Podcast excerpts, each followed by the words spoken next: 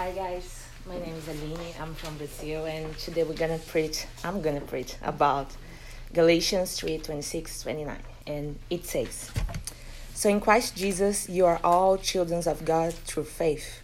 For all of you who were baptized into Christ have clothed yourself with Christ. There is neither Jew nor Gentile, neither slave nor free, nor is there male and female, for you are all one in Christ Jesus. If you belong to Christ, then you are Abraham's seed and heirs according to the promise. What I like about these verses is the way that Paul was writing. Actually, not the way that he was writing, but the whole letter.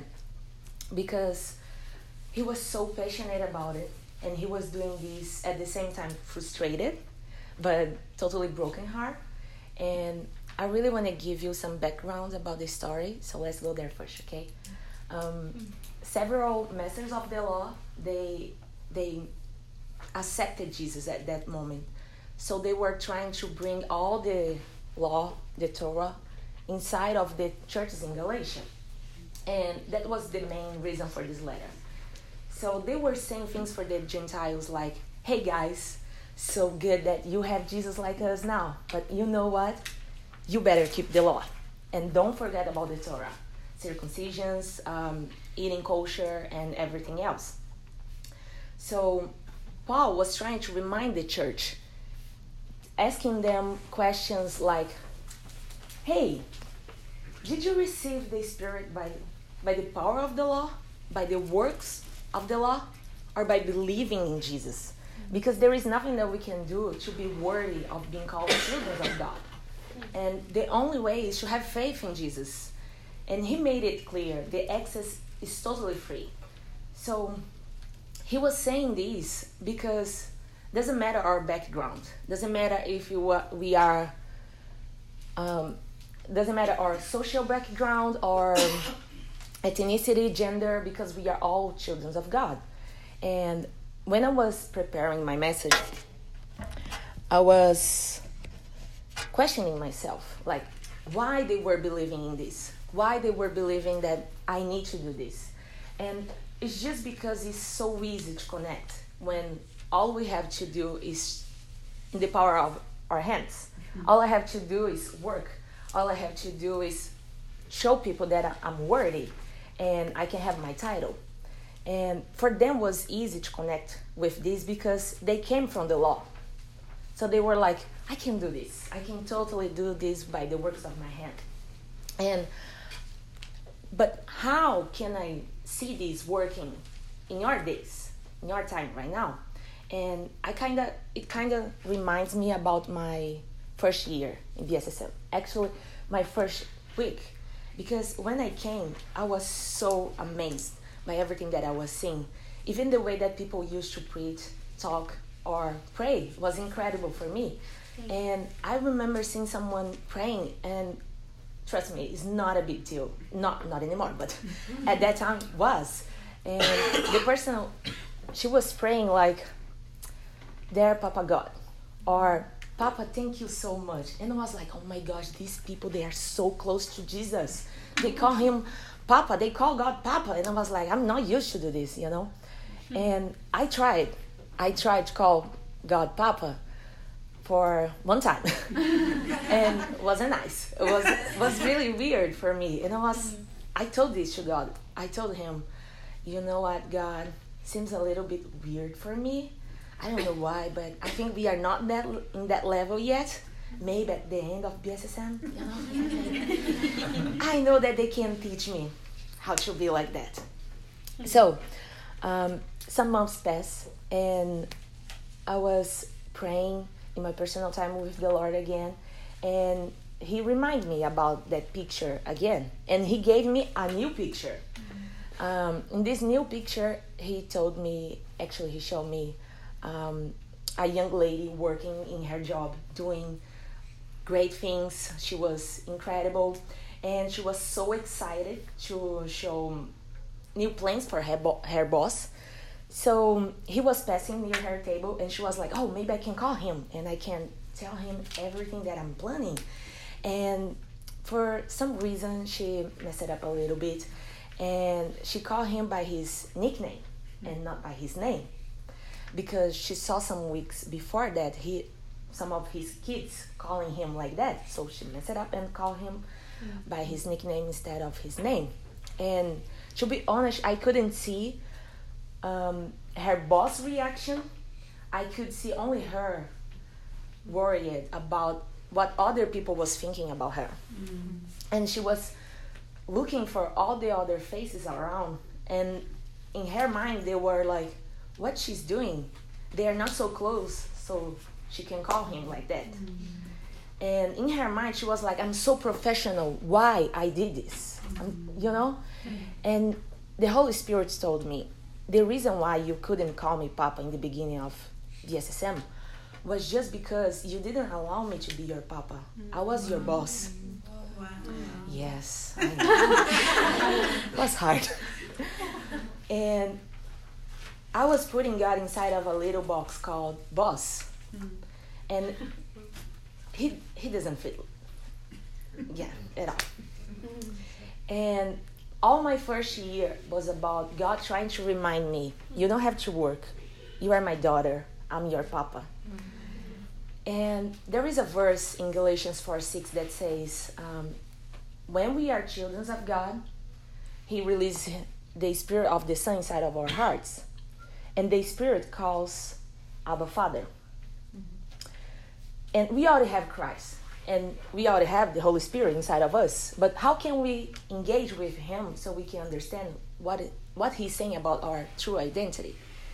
And that's the reason why I really want you guys to close your eyes just for a second.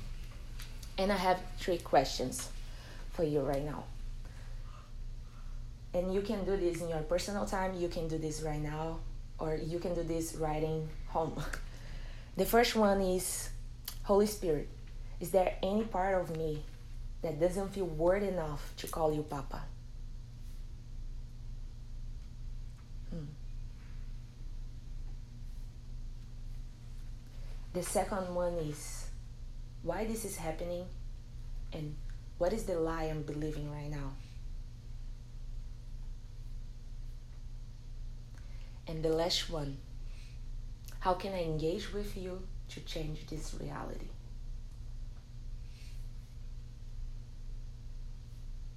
Hmm. Yes, you can open your eyes again. So, that was my personal experience, but I know that this happens a lot of times in your normal days. And I really want to bless you guys with the true mentality of God, our true identity that He has for us. So I bless you in the name of Jesus. Amen. Amen.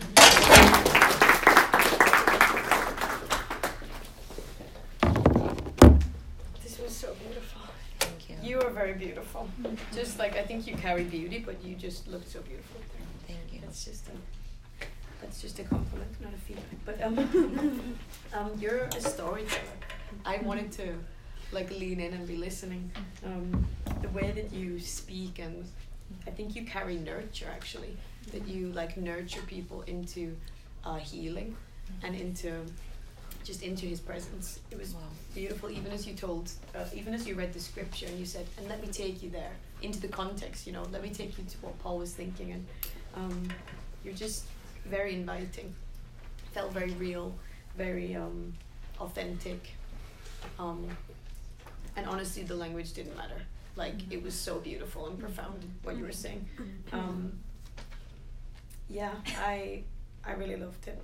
I love the gentleness that you carry, but also the um, it's like a mom, like a mom heart, you know. Mm-hmm. It's like gentle, but also like no, no, no, we're going here. Mm. Like okay.